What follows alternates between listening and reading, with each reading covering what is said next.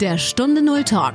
Erfolgreiche Unternehmerinnen und Unternehmer sprechen über ihre Stunde Null, ihre Herausforderungen und über ihren persönlichen Phoenix-Moment. Eine Zeit, die ihr Leben für immer positiv verändert hat. Lerne von ihren Erfahrungen. Und hier ist dein Gastgeber, Stefan Hund.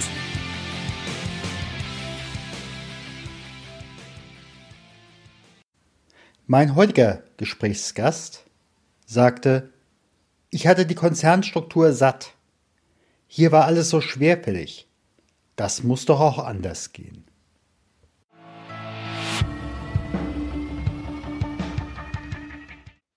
Mein Anruf geht heute in die Wetterau. Mein Anruf geht heute zu Pia Tischer.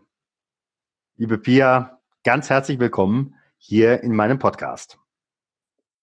Ja, vielen Dank, lieber Stefan. Ich freue mich, dass wir nach so vielen Jahren Verbundenheit mal enger, mal weiter entfernt äh, heute hier den Weg über den Podcast zueinander gefunden haben. Herzlich willkommen. Wir kennen uns jetzt nun schon ein bisschen, auch ein bisschen länger, aber die meisten, die uns zuhören werden, kennen dich noch nicht. Wer mhm. Pia Tischer? Ja, Pia Tischer, ich bin, äh, werde in diesem Jahr ein halbes Jahrhundert alt und ähm, bin sehr glücklich verheiratet. Unser Sohn wird jetzt oder ist 15 Jahre alt.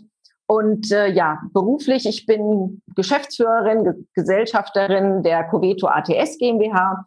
Das ist ein Unternehmen, das Recruiting-Software speziell für den Mittelstand äh, entwickelt hat und auch äh, den Mittelstand unterstützt, eben mit der Software äh, Bewerber zu finden. Mhm. Das heißt also, was muss ich da genau machen wollen? Ich müsste im Endeffekt Personalverantwortlicher oder Geschäftsführer eines mittelständischen Unternehmens sein und äh, müsste sagen, ich brauche Azubis und äh, das möchte ich äh, so einfach strukturiert wie möglich und äh, so automatisch wie möglich bei mir ins System integrieren? Oder mhm. wie muss ich mir das vorstellen? Genau. Also äh, die Unternehmen haben ja alle die Herausforderung, Bewerber für die unterschiedlichsten Bereiche zu finden. Das ist, wie du schon sagst, einmal im Jahr immer die große Welle, Azubis finden, aber auch übers Jahr hat man natürlich Bedarf in verschiedenen äh, Abteilungen. Und jetzt äh, ist ja die Zeit vorbei, wo man irgendwie ein Zeitungsinserat macht und dann waschkörbeweise Bewerbungen bekommt. Da hat sich ja der Markt komplett äh, gedreht. Äh, die ähm, Software ist dann in dem Fall wird eingesetzt. Der, das Unternehmen schaltet seine Anzeige in dieser Software. Die Be äh, Anzeige wird an, ich sage immer, multiple Kanäle verteilt, also an Social Media, an die Agentur für Arbeit, die Jobbörse, Indeed, Premium-Stellenbörsen. Also mit einem Klick habe ich es ähm, in die weite Welt gestreut und dann können Bewerber online ähm, sich bewerben, auch über Smartphone, landen dann direkt im Unternehmen dort digital und werden auch digital schnell und zügig weiterverarbeitet. Mhm. Und die Software bietet kleinen und mittelständischen Unternehmen äh, eben Vorteile, die sonst nur große Konzerne äh, mit großen, teuren Softwarelösungen haben. Mhm. Und wahrscheinlich, wenn ich mich jetzt für einen Ausbildungsplatz bei deinem Kunden beworben habe, wird mir auch die Software dann schicken, lieber Herr Hund, Ihre Bewerbung ist eingegangen. Wir werden uns zeitnah äh, bei Ihnen melden. Ja, ja. Genau, also das, ähm, wir haben ja auch letztes Jahr das große Thema gehabt, Datenschutzgrundverordnung. Das war oh. ja nicht nur im Bereich Recruiting, aber auch im Recruiting spielt es eine Rolle. Und ähm, wenn ich, ähm, wenn unsere Kunden unsere Software einsetzen, dann haben sie auch den Bereich äh, mit dem Datenschutz sauber gelöst, weil die Bewerbung kommt ins System. Es gibt eine Aufklärung zum Datenschutz. Die Aufbewahrungsfristen werden automatisch berücksichtigt und, und, und. Also da bin ich praktisch, ähm, ja, habe ich alles in trockenen Tüchern und muss mir noch nicht, äh, muss, muss mir nicht da nochmal extra Gedanken machen. Also wenn ich jetzt ein mittelständisches Unternehmen hätte, dann könnte ich mir das gut vorstellen, da bei euch mit zu partizipieren. Ich sage nicht einzusteigen, ja. sondern zu partizipieren. Ja. ja, was war so dein äh, Weg dahin? Was war so der mhm. Auslöser für die Veränderung in diese Richtung? Mhm. Also ich habe äh, das Unternehmen im Jahr 2000 bereits gegründet und das war so eine richtige Trotzgründung. Ich war damals in Frankfurt bei einer Bank in einer leitenden Funktion und ähm, ich hatte einfach die Konzernstrukturen äh, wirklich satt.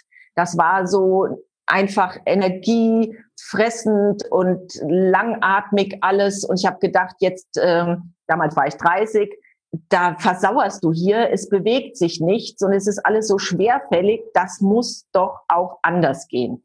Und habe dann im Jahr 2000 das Unternehmen gegründet.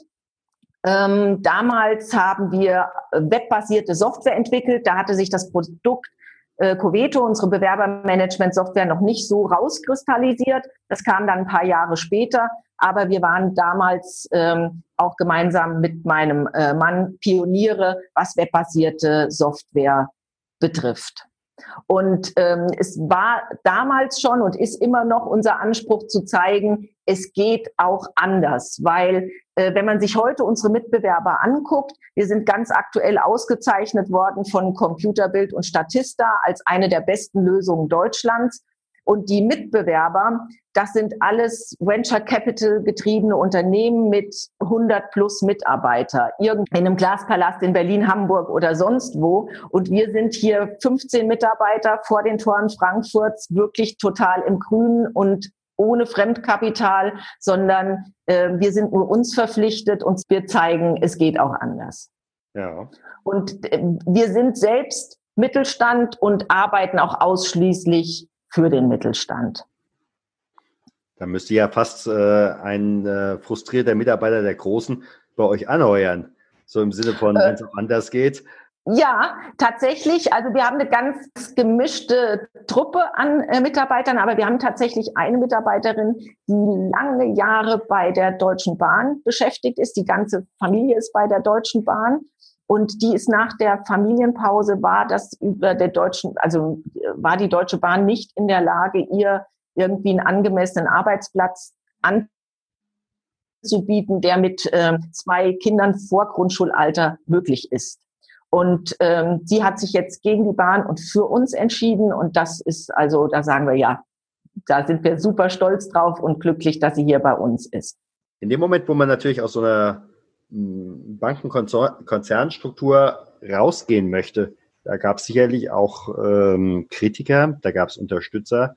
Möglicherweise haben, nicht, haben einige gesagt, sag mal, Pia, äh, da hast du doch einen sicheren Job. Äh, warum machst du das eigentlich?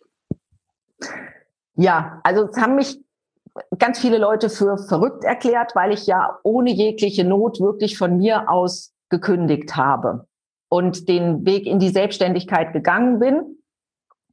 Ähm, Unterstützer habe ich eigentlich damals aus dem direkten Umfeld wenige gehabt, außer, also möchte ich ausdrücklich betonen, meine Eltern, die mich da unterstützt haben, obwohl die beide nicht selbstständig sind, aber die da an mich geglaubt haben und mich äh, bestärkt und unterstützt haben.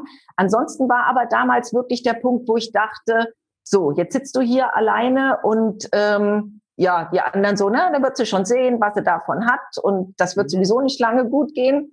Äh, da war aber ein großer Punkt, äh, muss ich sagen, damals die Wirtschaftsjunioren, weil da hat man ein neues Umfeld gefunden und Leute, äh, mit denen man sich austauschen konnte. Aber ähm, aus dem alten Umfeld war das schwierig, weil da niemand war, der selbstständig war, niemand, der es verstehen konnte und auch niemand, der jetzt sich wirklich dafür interessiert hat, was ähm, ja so die Herausforderungen, Ängste, Nöte, Gesprächsbedarf von jemand ist, der selbstständig ist. Und das würde ich auch heute jedem ähm, raten, dass man sich ein Umfeld sucht, was ähm, da passt.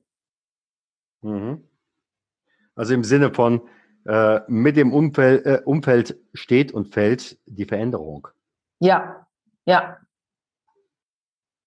Also das, man kann äh, klar, letztendlich musst du deine Aufgaben und Herausforderungen als Selbstständiger alleine und selbstständig lösen. Aber du brauchst trotzdem Menschen, mit denen du dich austauschen kannst und wo du auch mal siehst, ach Mensch, der macht das so oder da hat das nicht funktioniert oder da hat das gut funktioniert. Wenn du in deinem eigenen Umfeld Menschen, nur Menschen hast, die damit gar nichts am Hut haben, dann ja, wird es extrem schwierig. Und das muss man sich nicht antun. Also da sollte sich jeder ein Umfeld suchen, wo es Parallelen gibt und wo man sich gemeinsam äh, ja, dran abarbeiten kann. Ja, ich denke, sonst äh, sind viele im Umfeld, die sagen, ich verstehe es nicht, auch dann auch eher die Bremser. Ja. Staatsbedenker, ja. ja. Ja, oder wenn man dann selbst ähm, äh, da gibt's ja den, äh, der Kräuter, der den Begriff geistige Brandstiftung. Also mhm. das hat ja eine Wirkung, wenn dann die Leute ständig sagen, oh, so viel willst du da investieren, ob das gut geht oder guck mal, der und der, der wollte auch und da hat's auch nicht funktioniert. Äh, wenn du immer nur solche Sachen hörst, dann ist das natürlich ähm, auf Dauer demotivierend. Da kannst du noch so von dir aus sagen, ah, das schaffe ich schon. Wenn du nur Leute hast, die dich runterziehen, ist das sehr schwierig. Und da war natürlich auch zum äh, ganz am Anfang der Gründung ähm, ist ja mein Mann mit ins Unternehmen, also damals noch nicht Mann, aber jetzt Ehemann mit ins Unternehmen gekommen und da sind wir beide, äh, also das war auch ganz wertvoll, dass wir da beide gemeinsam den Weg gehen. Es gibt ja viele, die sagen, was mit meinem Mann zusammen, das würde ja Mord und Totschlag geben im gleichen Unternehmen. Wir können uns da gar nichts anderes äh, vorstellen. Mhm. An der Stelle kommt für mich aber nochmal die Frage, wenn ihr die Firmentür hinter euch zuschließt, ja. redet ihr dann zu zweit noch über die Firma? Ja. Beziehungsweise gibt es da irgendwelche auch, auch Punkte, ähm, ab jetzt nicht mehr, dass eben nee. halt die Firma nicht nur, äh, nicht, nicht so auch die Beziehung übergreift? Nee, das gibt's nicht. Also Beziehung, das können wir klar trennen. Das ist ganz wichtig. Also wir können hier um die Sache wirklich mit ganz viel Engagement streiten. Das hat aber nie etwas mit der Beziehungsebene zu tun. Also das, das ist ganz klar. Das, also das ist schön, wenn es bei euch so klar ist. Ja. Ähm, da habe ich äh, schon äh, Gesprächspartner gehabt, wo an dieser Stelle der Knackpunkt kam. Nee, also das haben wir ja jetzt seit, äh, was haben wir, 2000, seit 19 Jahren äh, klappt das hervorragend. Okay, also. da bin ich zuversichtlich. genau. Was war so in der Veränderung äh, dein belastendstes Problem oder dein größter Fehler? Und wie konntest du damit umgehen? Hm. Gute Frage. Auch Fehler, ähm, vielleicht kann ich jetzt nicht so den ganz großen Fehler, aber ähm, es ist ja so, Selbstständigkeit oder Unternehmertum ähm, ist gibt ja keine Ausbildung in dem Sinne. Klar mhm. hast du so ein paar kaufmännische Sachen. Also da haben wir genug Lehrgeld bezahlt, wo man sagt, okay, da hat man irgendwas ausprobiert, was nicht funktioniert hat, ja. falsche Leute eingestellt, aufs falsche Pferd gesetzt. Also da gibt es eine ganze Reihe äh, von Erfahrungen, wo man viel Lehrgeld äh, bezahlt hat. Ähm, ich muss sagen, von der Angst war es so, dass ich eigentlich immer, ich bin immer sehr positiv und denke immer, ah, wird schon, kriegen wir hin. Mhm. Ich habe immer so im Nachhinein, äh, dass ich dann manchmal gedacht habe, oh mein Gott, wenn ich das vorher gewusst habe. Ich kriege immer so im Rückblick dann manchmal denke ich, oh Gott, oh Gott, zum Glück ist das gut gegangen. Aber in dem Moment habe ich dann immer so einen Tunnelblick und denke, das wird schon. Ähm, dass ich so wirklich Panik hatte, das habe ich eigentlich nicht. Manchmal so rückblickend, dann denke ich, oh Gott, wenn du das gewusst hättest, hättest du das niemals gemacht. Aber so, ja, da habe ich so, ein, so einen gesunden, ähm, ja, also ich kann dann Sachen einfach ausblenden. War für dich, brauchtest du dann nochmal eine Umschulung, eine Weiterbildung von der Bank heraus oder wie ist das dann bei dir gelaufen? Mhm. Ähm, nee, ich habe da keine formale Ausbildung. Was ich gemacht habe, ist ähm, so einen ganz klassischen Existenzgründungskurs, wo man mit Businessplan und die Sachen, wobei ich sagen muss, ja, war ganz interessant. Der Mehrwert war aber jetzt äh, nicht so, hat sich, genau, hat sich äh, überschaubaren Grenzen äh, gehalten. Und ansonsten war es ganz viel ähm, ausprobieren, lernen und auch immer, also ich bin auch jemand, der fragt gern andere Leute. Also ähm, wie hast du das gemacht, wie habt ihr das gelöst? Und dann eben auch Verbündete oder ja Leute gesucht, die in ähnlichen Situationen waren und da geguckt. Wir gucken auch immer gerne, ähm, auch in anderen Bereichen, wie zum Beispiel äh, für uns ist Support ganz wichtig, dass unsere Kunden wirklich das Gefühl haben, wir sind, äh, jeder Kunde muss das Gefühl haben, die Software ist nur für ihn gemacht Das ist so unser Anspruch. Und da muss auch der Support super gut funktionieren. Und eine Freundin von mir, die ähm, hat äh, jahrelang die Notfallambulanz an der Uniklinik geleitet. Mhm. Und dann haben wir uns mal von ihr genau erklären lassen, wie macht ihr das in der Notfallambulanz? Ähm, wie, wenn da Leute reinkommen, wie guckt ihr, wer kommt dran, in welche Reihenfolge, wie verteilt ihr das und so weiter. Und das hat uns zum Beispiel total viel Erkenntnisse gebracht, wie wir unseren Support jetzt äh, strukturieren. Ja. Das ist was, was wir gerne machen, in anderen Branchen gucken, wie werden da Herausforderungen gelöst. Mhm. Mhm. Und ansonsten haben wir, habe ich ganz viel gemacht zum Thema ja, Vertrieb, Marketing und äh, also ich liebe es, mich weiterzubilden, aber jetzt keine formale Weiterbildung im Sinne von irgendeinem Abschluss okay. mit Zertifikat. Okay. Wenn du auf das schaust, was du heute machst, als Jugendliche hattest du schon mal eine ähnliche Idee? Oder? Ich habe hier gerade, hatte ich äh, so ein absolutes Aha-Erlebnis. Und zwar habe ich zu Hause Bücherregal aufgeräumt. Also wir haben unwahrscheinlich viele Bücher und es musste jetzt mal ein bisschen Platz gemacht werden. Und da ist mir wieder ein Buch in die Hand gefallen. Das heißt, so leben wir morgen. Und das habe ich, ich weiß nicht von wem, zur Einschulung geschenkt bekommen. Und es ist eigentlich überhaupt kein äh, Kinderbuch, sondern es war schon ein Buch für Erwachsene. Und da war, äh, das Buch ist von 1974. Und ich bin 76 eingeschult worden. Und in dem Buch war beschrieben, ähm, auch mit Bildern, wie Menschen, ähm, da ging es um Unterricht, wie irgendwo jemand sitzt und äh, über einen Bildschirm unterrichtet wird und ähm, ja, also via äh, Bildtelefon oder so da mit seinem Lehrer verbunden ist und alles eben dezentral ist. Und das Buch hat mich in der Schulzeit, also in der Grundschulzeit, hat mich das Buch fasziniert. Da waren noch mhm. andere Geschichten drin mit Computern und so. Und ähm, irgendwann habe ich das Buch dann zur Seite gelegt, aber jetzt fiel mir es wieder in die Hände und ich habe mir das angeguckt. Und das, wie wir es heute leben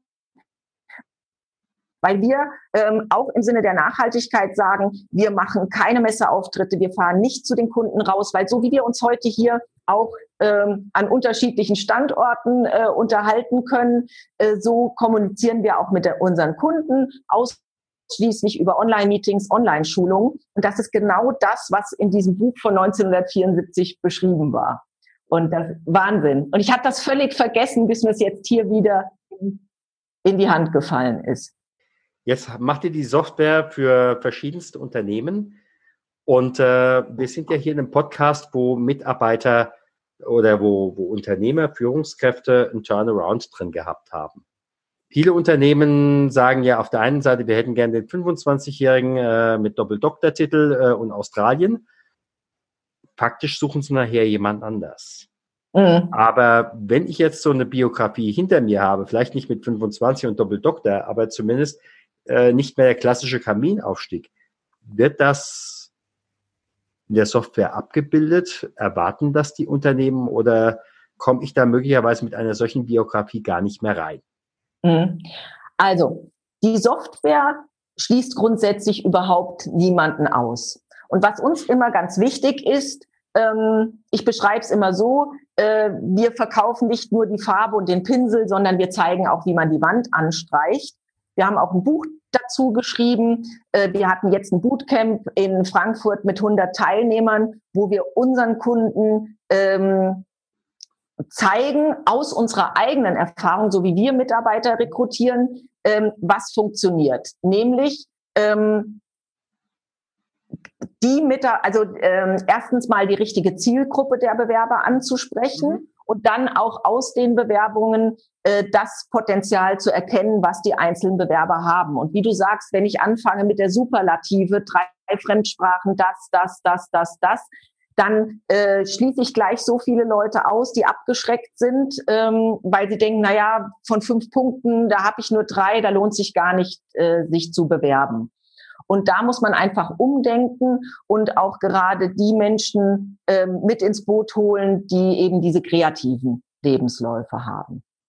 Wir, es gibt so zwei Effekte, äh, der, ähm, das Imposter-Syndrom und äh, Münchhausen. Also es gibt einmal die Menschen, ähm, die generell denken, oh, kann ich alles, weil sie es mal irgendwo gelesen haben. Das sind meistens die Menschen, die jetzt nicht so eine hohe Ausbildung haben. Mhm. Oder ich habe die Menschen, je gebildeter sie sind, umso mehr zweifeln sie an ihren eigenen Fähigkeiten. Mhm. Und die sehen dann fünf Punkte, einen können sie nicht, nee, brauche ich mich nicht zu bewerben, passt nicht. Deswegen muss man da aufpassen, ähm, also die Tore aufmachen und alle reinholen und dann eben sich Zeit für die einzelnen Menschen nehmen. Weil das ist auch ganz wichtig.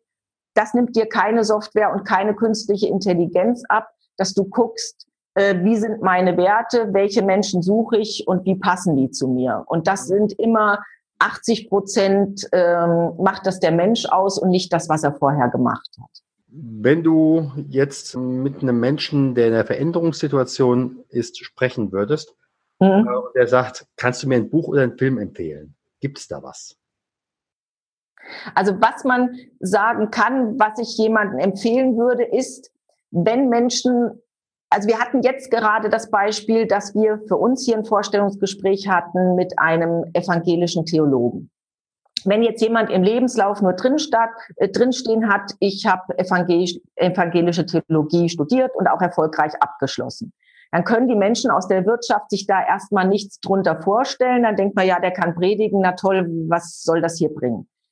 Aber wenn es jemand schafft, äh, zu sagen, guck mal, in dem Studium, da äh, lernt man auch, wie man ähm, ja, äh, äh, Communities organisiert, äh, wie man Veranstaltungen organisiert, wie man Wissen vermittelt und, und, und. Dann wird plötzlich ein Schuh draus, weil es losgelöst ist von diesem Pfarrerbild, sondern an den Inhalten. Und das würde ich jedem mitgeben, dass er dann sagt, guck mal, durch diese Station im Lebenslauf habe ich Folgendes äh, Wissen erworben oder Fähigkeiten und Kenntnisse und nicht so an diesem Titel festmachen, wo jemand irgendwas Spezielles studiert hat. Ja, wie können diejenigen, die jetzt gesagt haben, ähm, das Interview mit der Pia Tischer hat mich angesprochen, wie können die dich erreichen? Genau, also ähm, einmal im Internet haben wir unter www.coveto.de findet man unsere Webseite mit ganz vielen Informationen. Ich bin ähm, als Pia Tischer auf Facebook zu erreichen, auf Xing und auf LinkedIn. Und äh, ja, meine Kontaktdaten sind auch entsprechend überall einsehbar und ich freue mich auf jeden, äh, der sich meldet. Dann sage ich mal ganz herzlichen Dank. Ja, ich danke dir, lieber Stefan. Vielen Dank, dass du beim Stunde Null Talk dabei warst. Auf der Webseite stunde null-talk.com erfährst du noch mehr über den heutigen Gesprächsgast. Dort gibt es auch spannende und interessante Buchempfehlungen der Gäste. Oder lade dir eines der kostenlosen Booklets zu den Interviews herunter.